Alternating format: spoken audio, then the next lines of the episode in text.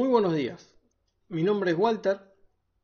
Soy un estudioso de la programación neurolingüística, del coaching, de las neurociencias, las inteligencias múltiples. Pero por sobre todas estas cosas, soy un apasionado por el comportamiento humano y nuestra manera de ser y de hacer en este mundo. El tema de hoy, decisiones. Detrás de cada situación hay una decisión. O sea, agarras un camino dejando otras alternativas. Hay una cantidad de alternativas que nos tomamos en nuestro diario vivir. Ejemplo, suena el despertador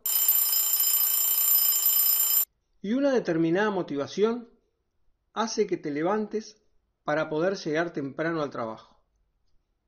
La otra elección es, suena el despertador, te quedas un rato más, pues no tienes motivación para ir al trabajo, y así llegas tarde. Ahora, hay dos aspectos claves a tener en cuenta. Uno es la responsabilidad, o sea, la habilidad para responder ante determinada o determinadas situaciones.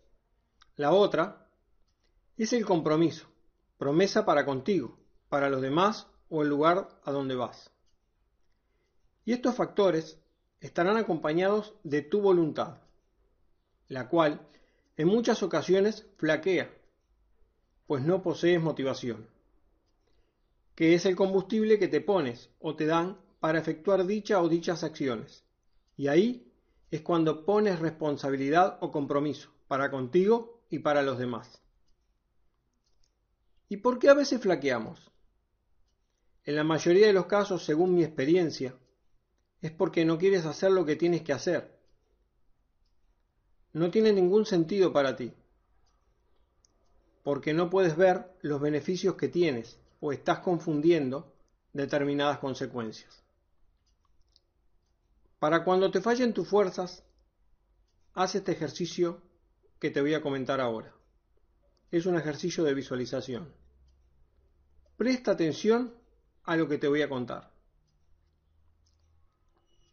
Hace más de 15 días, hablando con un amigo aquí en casa, y me comentó que en el 90% de los días llegaba tarde a su trabajo.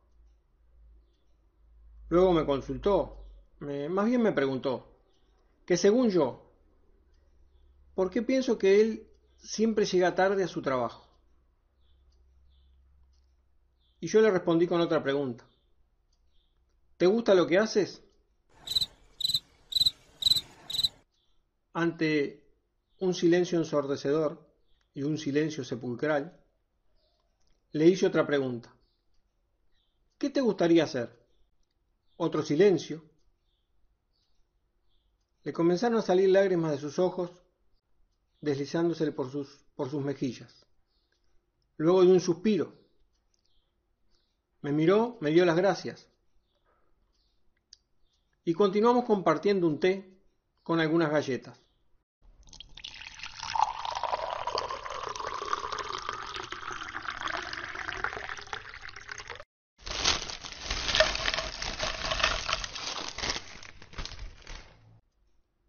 Hoy, después de unos 15 días o más, se apareció a darme las gracias, pues ahora, después de lo que hablamos, no sabe el por qué ni cómo fue que sucedió, pero comenzó a llegar siempre temprano.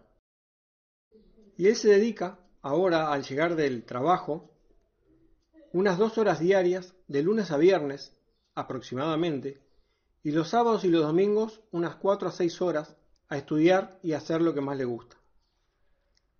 Me dijo que a partir de ese momento está más organizado, más enfocado. Hagas lo que hagas, al dedicarte a hacer lo que más te gusta, fuera de horario de trabajo y días libres, todo va a comenzar a cobrar sentido para ti. Podrás comprometerte y perseverar en todas las áreas de tu vida y seguro acabarás triunfando. O te vuelves a dormir para seguir soñando, o te levantas para cumplir tus sueños.